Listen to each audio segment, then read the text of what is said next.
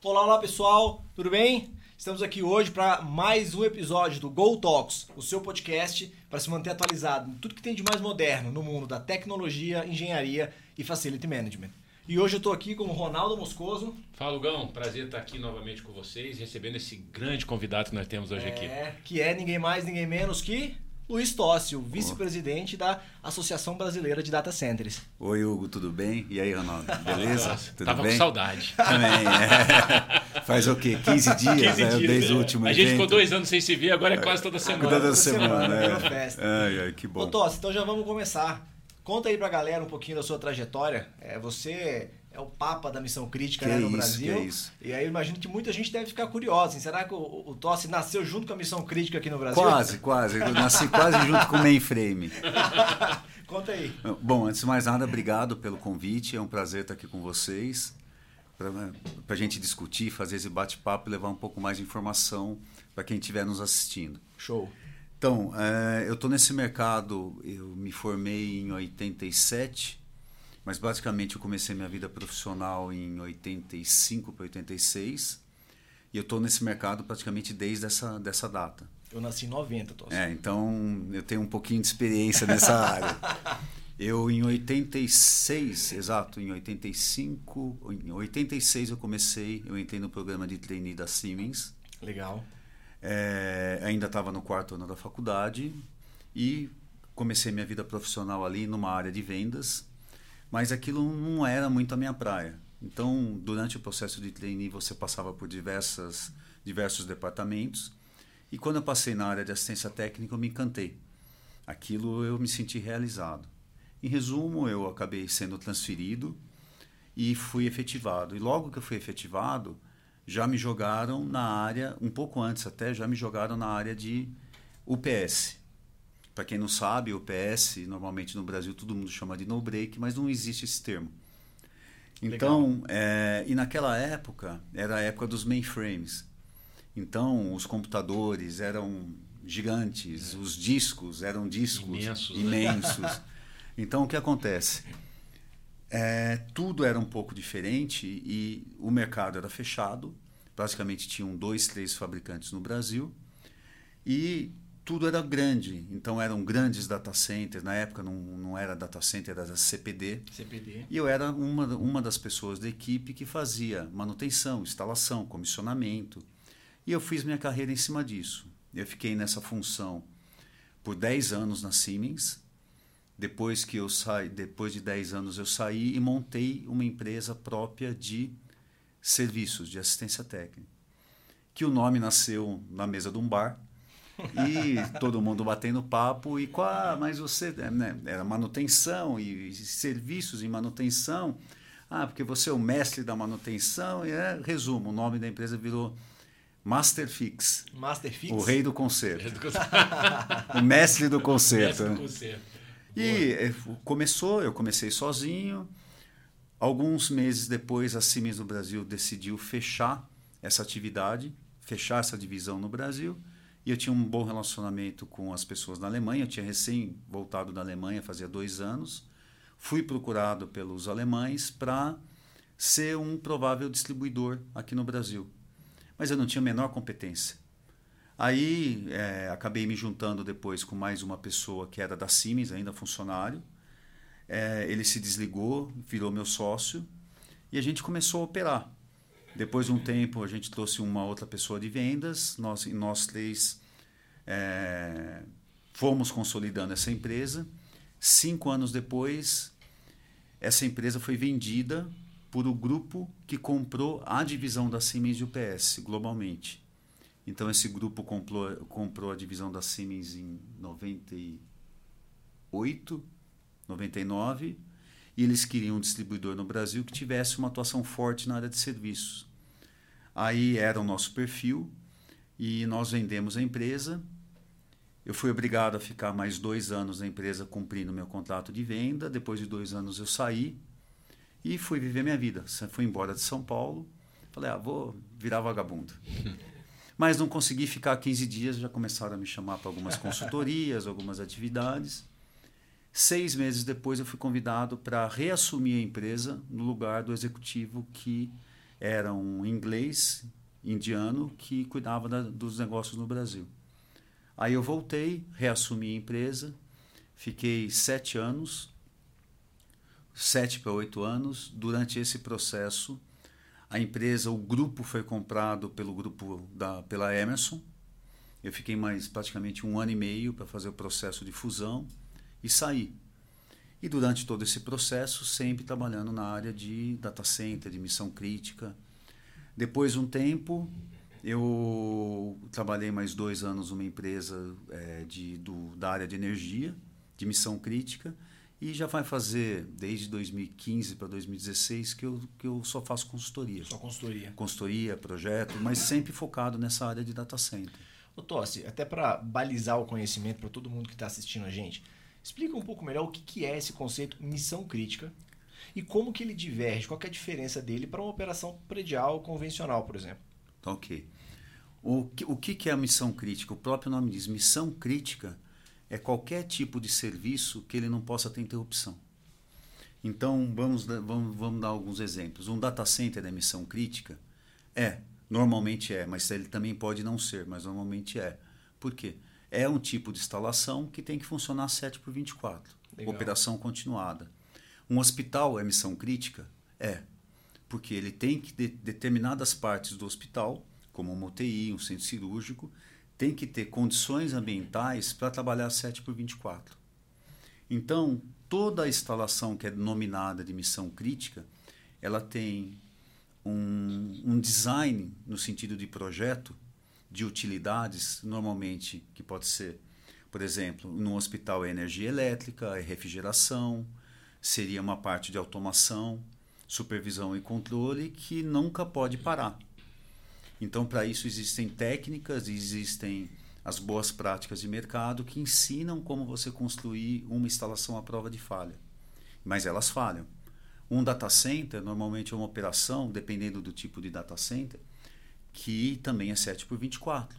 Legal. Então, um data center de, de, por exemplo, que hospeda um serviço como um Netflix, como um, um Google, como uma, um Facebook, você não vai, não, não, não vai querer acessar o Facebook só em horário comercial.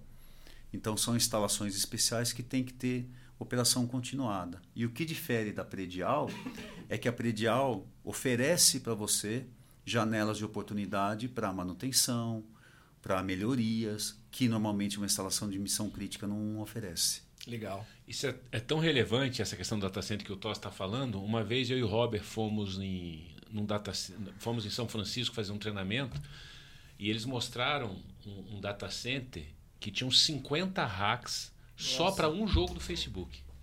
Era um data center inteiro, todo dedicado, dedicado à, operação. À, à, operação do Facebook. Aí que vem minha pergunta. Qual que é a, a, a gravidade de um gestor, que a gente vê muito isso acontecer, misturar os conceitos de missão crítica com a, a manutenção predial normal. É. Qual o perigo que isso leva, não só para a operação dele, mas como para o bolso desse, desse gestor? Existem estudos, principalmente do, da GART, né, do Uptime, que o maior, normalmente o maior ofensor de, de, de parada, para que causa, que ocasiona parada em serviços de missão crítica, é erro humano. E normalmente o erro humano acontece quando? Numa intervenção que é ou por uma manobra operacional ou por uma intervenção de manutenção. Então, uma instalação de missão crítica, a gente costuma dizer que ela é toda dualizada. O que é o conceito de dual ou o conceito de anel?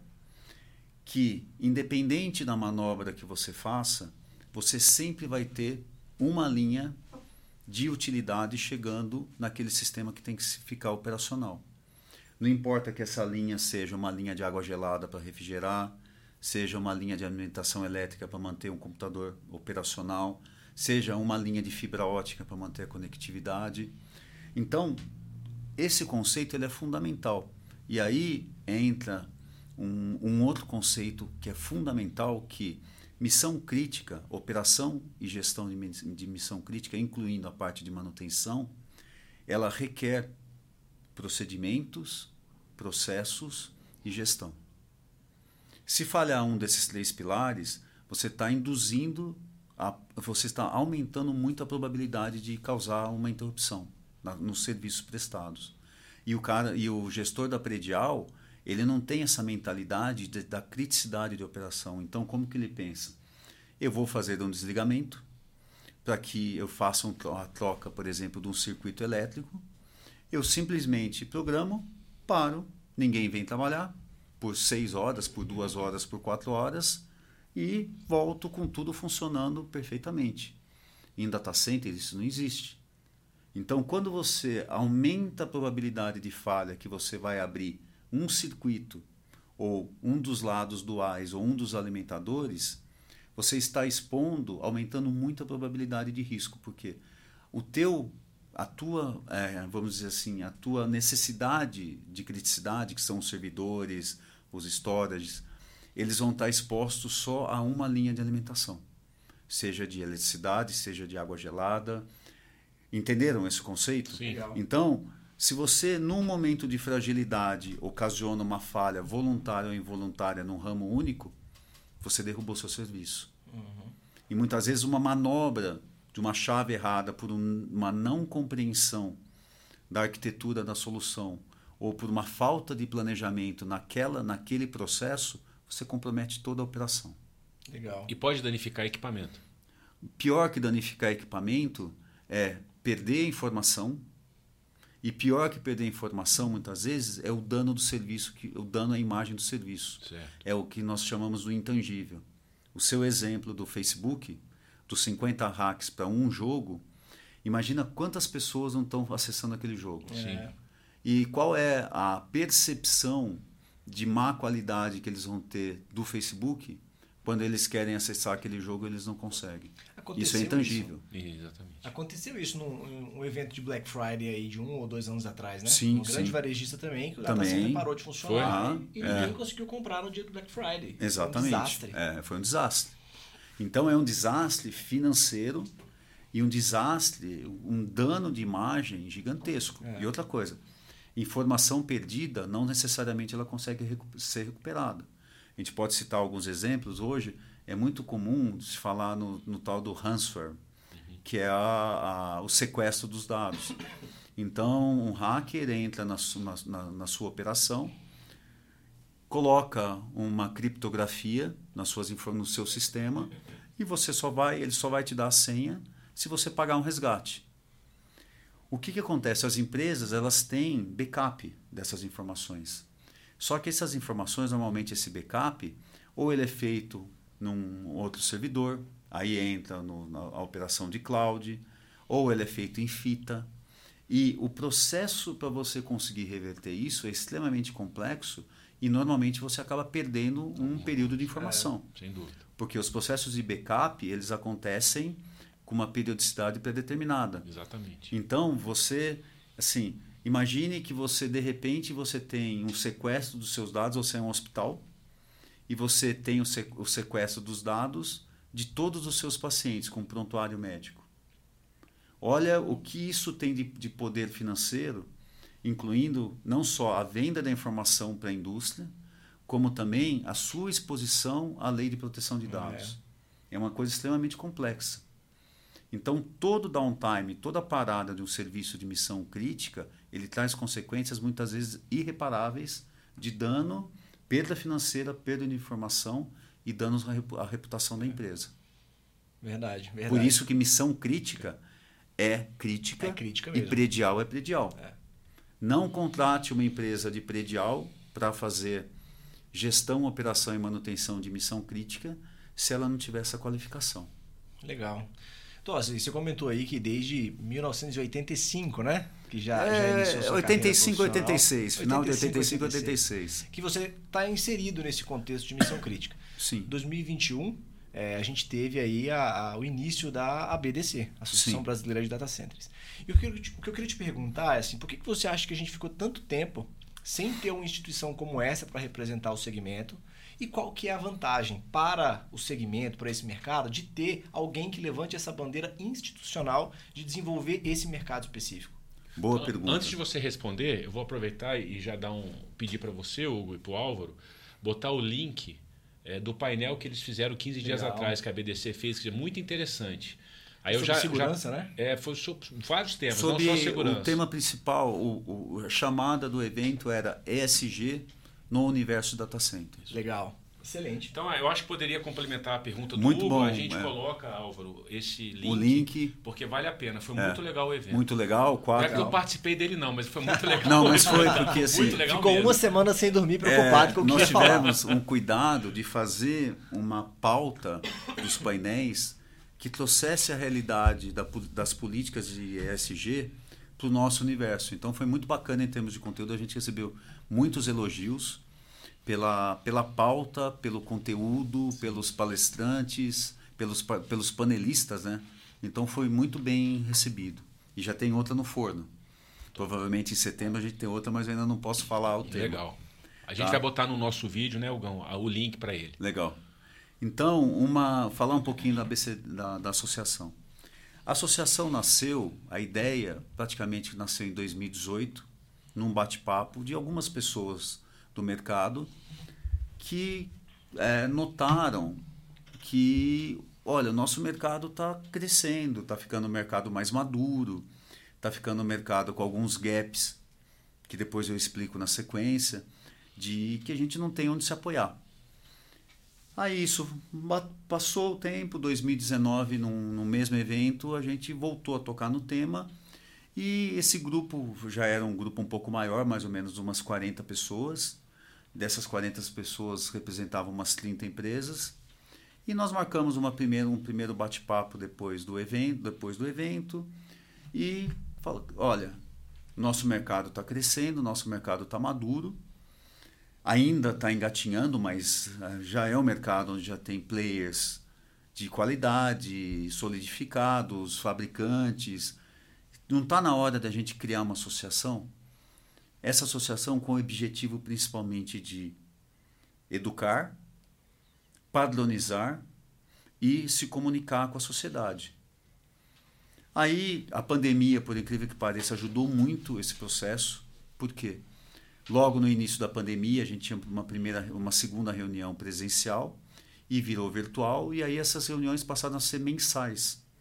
Se dividiu o grupo entre os participantes, dos fundadores, que eram mais ou menos uns 20 fundadores, e a associação nasceu. Basicamente com esse conceito de ser uma, um ponto de encontro de todos os. Eu, gosto, eu não gosto muito de falar essa palavra, de americanizar, mas não tem como que eu não, tenho uma. dos stakeholders, Aham. né, de todos os atores desse mercado, Legal. fabricantes, consultores, integradores, governo, eh, ABNT, que concentrasse todos esses atores e que a gente pudesse ter, fo- ter força. Então a associação foi constituída oficialmente, se eu não me engano, em setembro de 2020 e ela saiu do papel operacionalmente praticamente em março de 2021. Então, nesse um pouco mais de um ano, a gente já conseguiu fazer bastante entrega.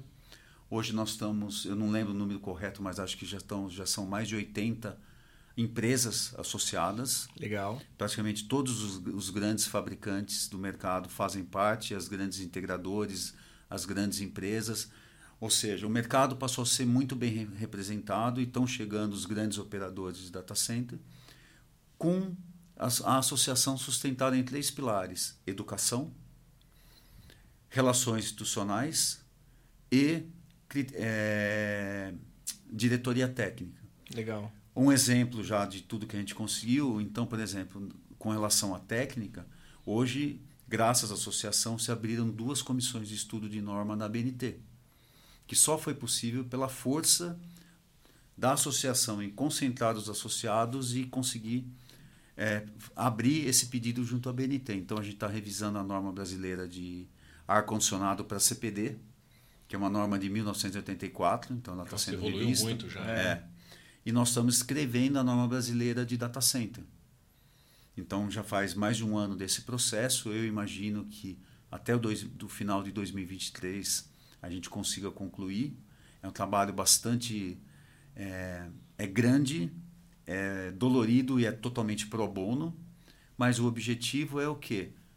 Trazer padronização para o mercado, trazer educação para o mercado, ter voz como um, um, um, mercado que tem um valor significativo, um peso significativo de geração de emprego, de geração de receita, para que a gente possa se comunicar com todos os outros é, envolvidos na nossa sociedade. Você falou que um dos pilares do ABDC é justamente a educação. Sim. E muitas vezes quando a gente começa no mundo é, no mundo profissional, muitas vezes, na grande maioria das vezes, né, a gente está meio perdido, meio uhum. sem saber para onde ir. Quais são as iniciativas da BDC para auxiliar o profissional que está começando, mas também para auxiliar o cara que está há muitos anos na estrada? Para se reciclar. É, para reciclar, para aprender e de repente para é, ir para esse, esse, esse, essa área de atuação. Você, e complementando, você acha que é uma área promissora? Eu acho que é uma área promissora e eu vou até te dizer por quê. Hoje eu estava dando risada que eu estava fazendo uma, um bate-papo com um executivo, um alto executivo de um fabricante de insumos para o nosso mercado. E uma das coisas que ele tava, que ele me perguntou é: você tem alguém para indicar que seja bom em determinada tarefa para o nosso mercado? Eu comecei a dar risada. e ele perguntou: mas por que você está rindo? Eu tirei o celular e mostrei para ele. Oito da manhã eu recebi uma mensagem de uma pessoa do mercado. Tossi, você tem um bom profissional de vendas de, que conheça data center para me indicar em São Paulo? Eu recebi a mesma pergunta semana passada, na outra semana. Eu te então, fiz essa pergunta dois meses atrás. É, praticamente toda semana, nos últimos três, quatro meses, eu tenho recebido uma, uma consulta ou uma, uma pergunta de pessoas do nosso mercado. Cara, você tem alguém para me indicar um bom engenheiro de aplicação? um cara bom de, de, de, vendas, eu preciso de alguém de vendas que conheça o Nordeste. Então, o que, que acontece? E é uma percep... não é só uma percepção, é uma realidade. Esse executivo falou: não, eu consigo profissional, mas não bom, não bem qualificado. Certo. Então, existe nesse mercado de data center uma falta de é, instituições ou escolas ou cursos que consiga transmitir conhecimento e formar mão de obra. Mão de obra em todos os níveis, a nível de operação e manutenção, a nível de, de projeto, de desenvolvimento, de comercial, de gestão. Então a associação ela ela está elaborando um programa de treinamento e eu volto a dizer, a associação tem um pouquinho mais de um ano, todo o trabalho e todo o conteúdo que a associação recebe foi doação, transferência de conhecimento dos associados, para que para que a gente conseguisse compor um programa de treinamento que foi estruturado na seguinte maneira: é, um treinamento introdutório ao mundo de data center. E aí um, uma primeira camada de todas as especialidades, já não só é, introdutória do conceito todo, mas um bom treinamento de projeto, introdução ao mundo de projeto, introdução a projetos elétricos, ou seja, todas as especialidades, segundo a norma, a 22237, que é dividida em sete capítulos, a gente pegou a mesma estrutura e elaborou os treinamentos a pra nível cada capítulo. para cada capítulo, que inclui projeto, elétrica, construção, cabeamento lógico, segurança, e aí segurança implica em segurança patrimonial, proteção contra incêndio, combate a incêndio, operação, manutenção e ar-condicionado. Então, a nossa grade ela é baseada principalmente nos sete pilares da norma, nível 1, e aí, conforme for a gente for é, aprofundando, você cria treinamento nível 2. Vou te dar um exemplo. O treinamento de elétrica é a, é a especialidade mais pesada, a gente aborda sistema UPS, chaves de transferência, conceitos elétricos básicos, mas já tem preparado um treinamento nível 2 de UPS, onde a gente vai mais fundo nos conceitos de UPS. A mesma coisa para ar-condicionado. Então, o ar-condicionado aborda todos os conceitos, todos os tipos de, de sistema de refrigeração para missão crítica. Só que quando eu for falar de água gelada, eu tenho que entrar mais pesado, para sair dos principais conceitos e, e entrar na parte de operacional, automação, controle, componentes mais detalhados. Então, a nossa ideia é, no horizonte de alguns anos, ter uma grade de formação bem completa para conseguir formar profissionais de todos os níveis. E uma coisa que eu tenho é, sentido no treinamento, porque os associados basicamente são empresas do, no, do nosso ecossistema. E eu percebo que no, durante os treinamentos, que são pessoas, por exemplo, a, a turma de elétrica buscando informação de segurança. Porque ele não tem os conceitos sólidos de segurança. A turma de segurança, opa, mas eu não, eu não entendo direito ar-condicionado. Vai fazer o treinamento de ar-condicionado. E aí você começa a unificar a base de conhecimento. Legal. Mesmo que seja a base Legal. introdutória. Então, com isso, a gente vai conseguir formar profissionais melhores, com conhecimento técnico. Eu sempre acreditei que conhecimento é o que sobe a régua de qualificação do nosso mercado. Tanto em termos de profissionais bem educados, como um mercado que, por ter conhecimento do tema, ele não é iludido por um, por um produto, ou por uma solução, ou por um prestador de serviço que é só um rótulo. Legal. Então, certo. você quando você sobe o nível de conhecimento, você está nivelando o mercado por cima. Legal. Isso, isso é meu ponto de vista, tá? Não é da associação. Certo. Legal. Tossi, saindo um pouco agora desse universo mais institucional da associação, é, duas, três semanas atrás, a gente participou juntos de uma entrevista, né? Sim, Te agradeço sim. mais uma vez aí por ter topado o desafio.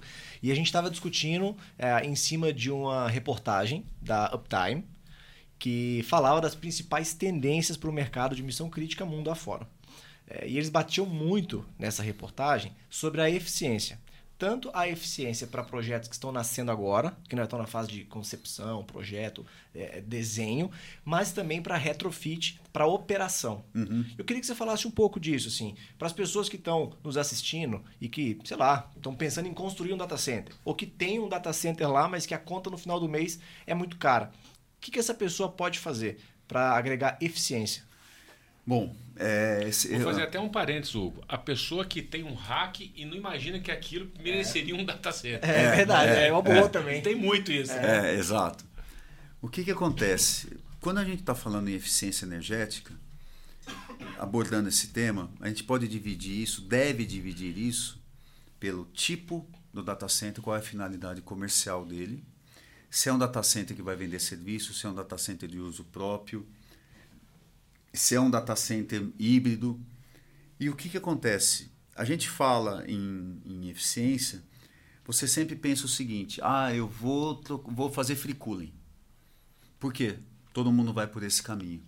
Porque grande parte do consumo de energia dentro do data center é gasto na refrigeração, porque um servidor, um ativo de TI, na verdade, ele está transformando 100% da energia elétrica em calor.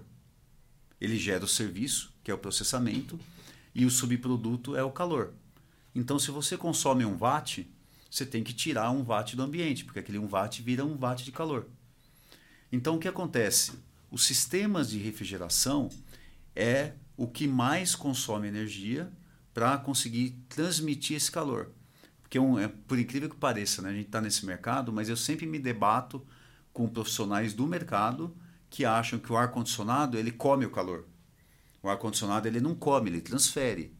Então ele tira do ambiente e transfere para outro ambiente. Ele Boa tira analogia. do ambiente interno e transfere para o externo. Então ele faz uma transferência. Então a, a taxa de transferência de calor ele tem um consumo de, de energia para fazer isso. Esse é o quanto ele gasta significa que o sistema vai ser mais eficiente e menos eficiente. E normalmente num data center médio padrão, você gasta aí aqui no Brasil em torno de 1,5 a um, vamos, vamos dizer, 1.45, 1.4 até 1.7, 1.8 watts, ou seja, você gasta 0,8 watt ou 0,7 watt para tirar um watt do ambiente e jogar para fora. Quando você faz a conta, o seu grande ofensor de consumo é o ar-condicionado. Então, quando você vai falar em ter um sistema mais, mais eficiente, normalmente a gente ataca primeiro o ar-condicionado. E tem várias coisas em sistemas em projeto e em manutenção e operação que você, várias técnicas que você reduz muito esse consumo. A ponto de por exemplo, em ambientes que muitas vezes está precisando de três máquinas para tirar o calor, porque você tem você consegue, essa conta que eu falei, às vezes está 2.1, 2.2, você consegue reduzir para 1.6, 1.7. E tem vários problemas que causam isso. É, ar mal direcionado, ar quente é, curto-circuitando com ar frio. Então, o principal ponto é o ar-condicionado, tanto para o projeto quanto para a gestão e operação. Só que a gente não pode esquecer que o ativo de TI também está consumindo uma grande quantidade de energia. E muitas vezes um servidor ele consome a mesma energia para ele, ele processar 10% da sua capacidade ou processar 50% a 60% da capacidade.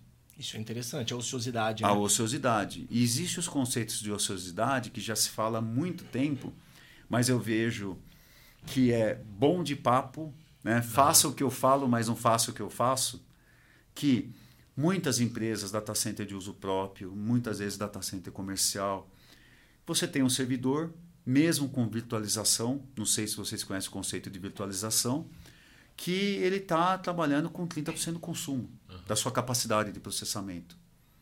Então, o uso máximo dos recursos de TI é o primeiro ponto que deveria ser, ser trabalhado para aumentar a eficiência, tanto em projeto quanto em é, data centers em operação.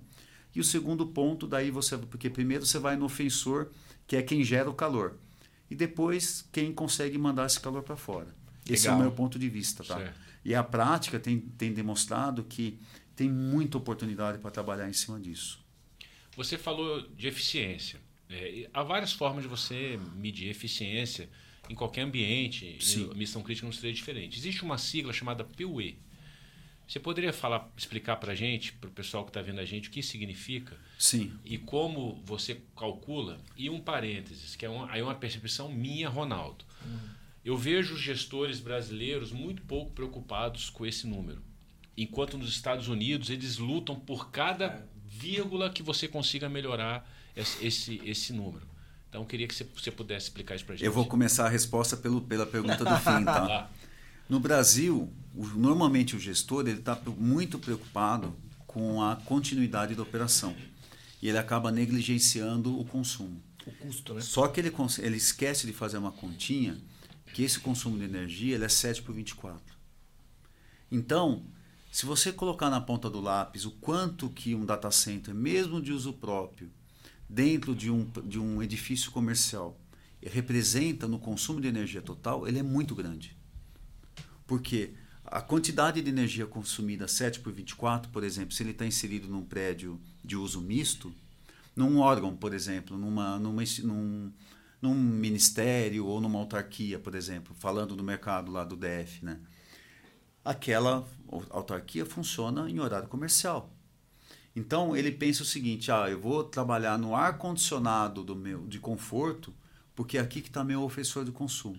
Beleza, só que ele esquece que acaba a operação e ele tem o data center comendo energia.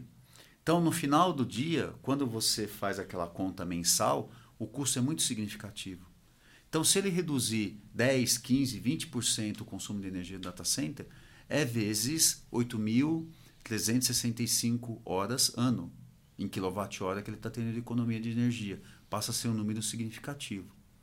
E o que é PUE, eu expliquei na, na nossa conversa anterior. Esta relação entre o quanto que você gasta de energia de carga de TI dividido por quanto de energia entra no data center, essa conta é o PUE. Na verdade, é o invertido. É o quanto entra de energia no data center Sim. dividido por quanto é consumido exclusivo pela carga de TI. Então, o exemplo que eu dei de que eu gasto 70, 80% do ar condicionado, de a relação, né, para tirar um watt eu gasto 0,708, eu tenho que colocar eu estou entrando 1.8 watt e eu estou consumindo um watt de carga de TI. Essa conta é o PUE. Ou seja, quanto mais eu reduzir meu consumo total de entrada em relação à carga de TI, ou seja, quanto menor o PUE, mais eficiente Sim. esse data center é. E data centers muito eficientes hoje estão com esse número de PUE na casa de quanto? Aqui no Brasil, a gente não pode confundir, porque, por exemplo, fora do Brasil, tem data center com PoE baixíssimo.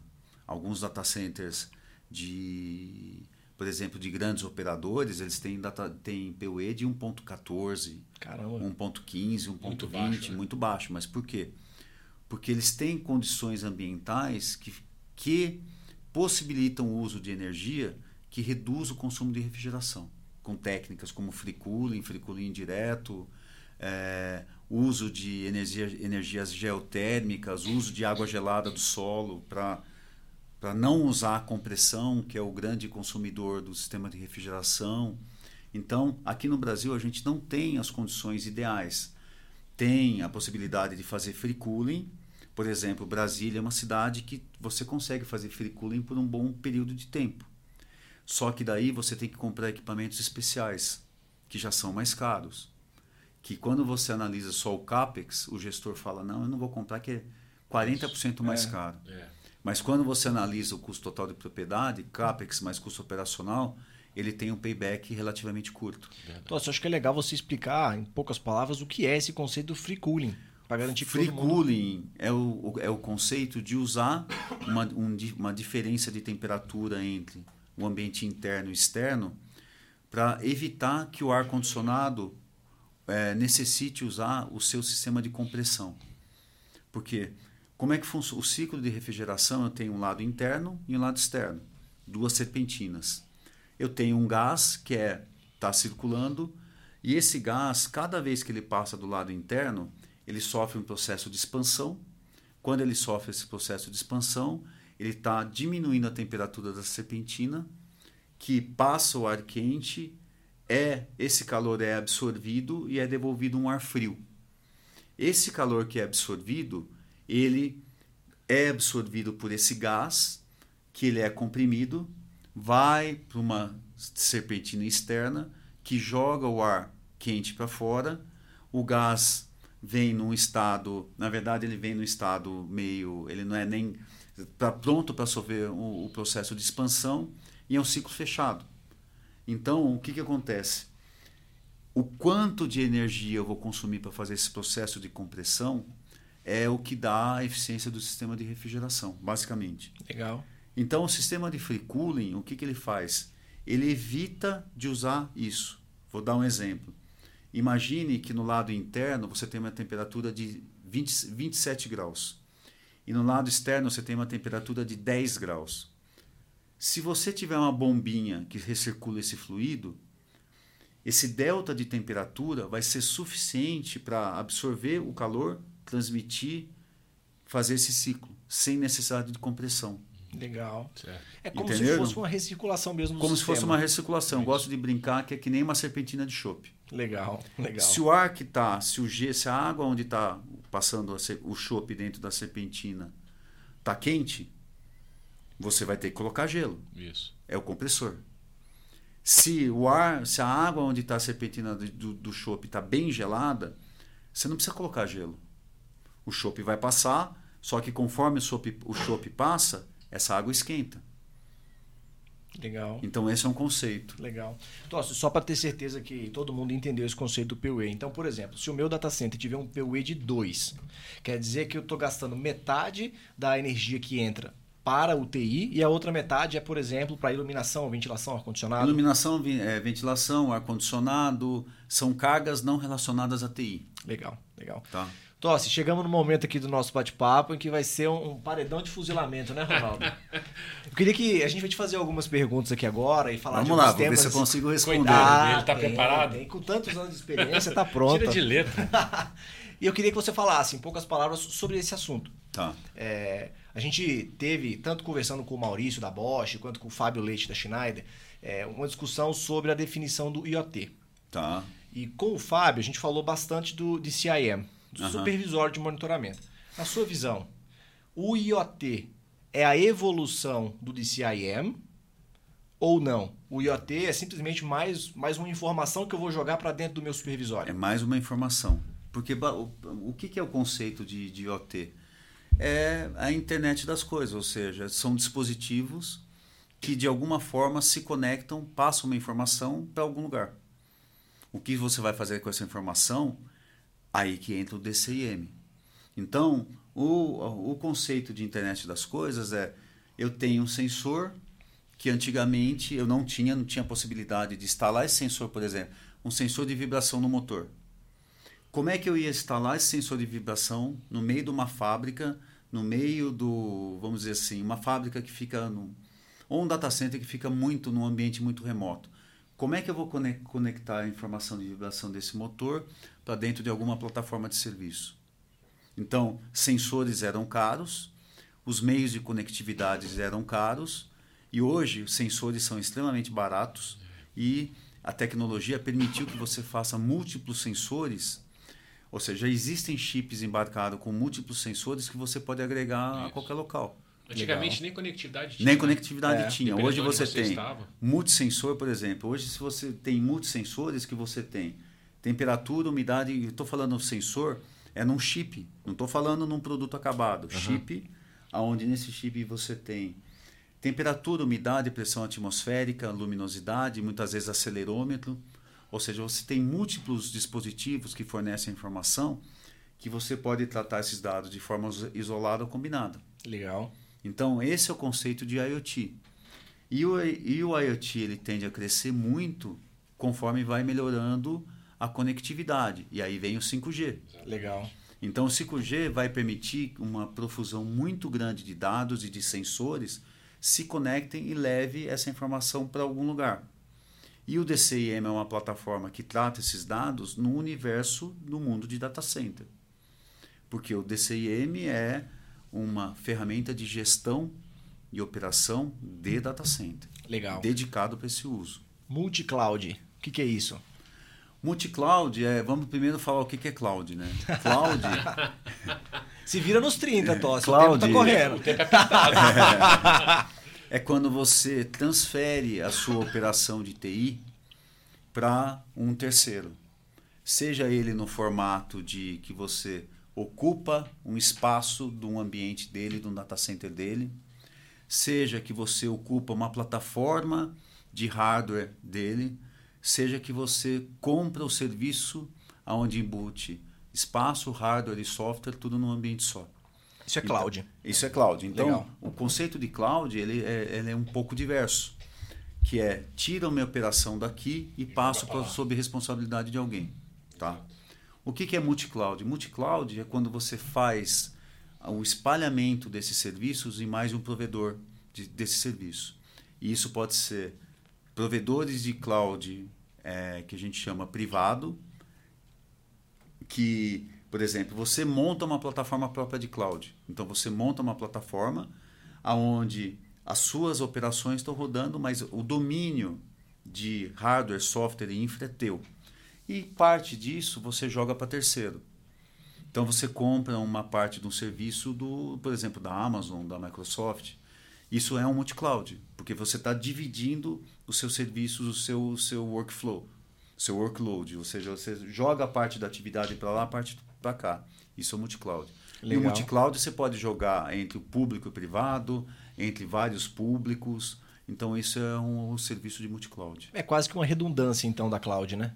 É uma redundância e é um serviço meio que você também pode otimizar custo, você pode otimizar. É, eficiência, porque, por exemplo, você, de acordo com o perfil do seu provedor, você fala, esse aqui tem mais características, é melhor para jogar tal serviço para cá, tal para lá. Você vai fazendo um espalhamento dos seus serviços. O cara, quando é bom, já respondeu quase tudo que a gente tinha para perguntar numa única resposta, né? Sintetizou bem. Ô, Tossi, última pergunta. O que, que é o conceito de hiperconectividade? Hiperconectividade Isso. no hiperconvergência? Hiperconectividade. Perdão, desculpa. Hiperconvergência. Hiperconvergência, é. Porque eu fiquei pensando aqui, hiperconectividade. Peraí, eu vou. É o seguinte: hiperconvergência. É, a, arquitetura, a arquitetura tradicional de TI ela é baseada em alguns componentes. Legal. É baseada num componente que é um servidor, ou seja, é um computador que faz o processo, a parte de processamento dos serviços um storage, que é onde as informações são gravadas e, e é tipo a nossa memória, né? Então é um processador, um dispositivo de armazenamento e uma ferramenta de gestão. A hiperconvergência é um serviço baseado em software, aonde ele junta num hardware uma, uma plataforma de serviço baseada em virtualização, em que ele virtualiza esse pacote, servidor, armazenamento e gestão e gerenciamento, tudo numa única plataforma de software. E aí isso está embarcado dentro de um cluster ou dentro de um pacotão, que ali é, um, é uma máquina física. Essa máquina física tem capacidade de processar, de armazenar, e você vai fazendo pequenos bloquinhos de hiperconvergência. De, vamos dizer assim, de é, cada serviço que você tem, em vez de você colocar um servidor novo, um storage novo, você cria uma máquina virtual com essa ferramenta que ele ocupa um espacinho dessa máquina física. Então é como se fosse uma virtualização completa dos, dos serviços.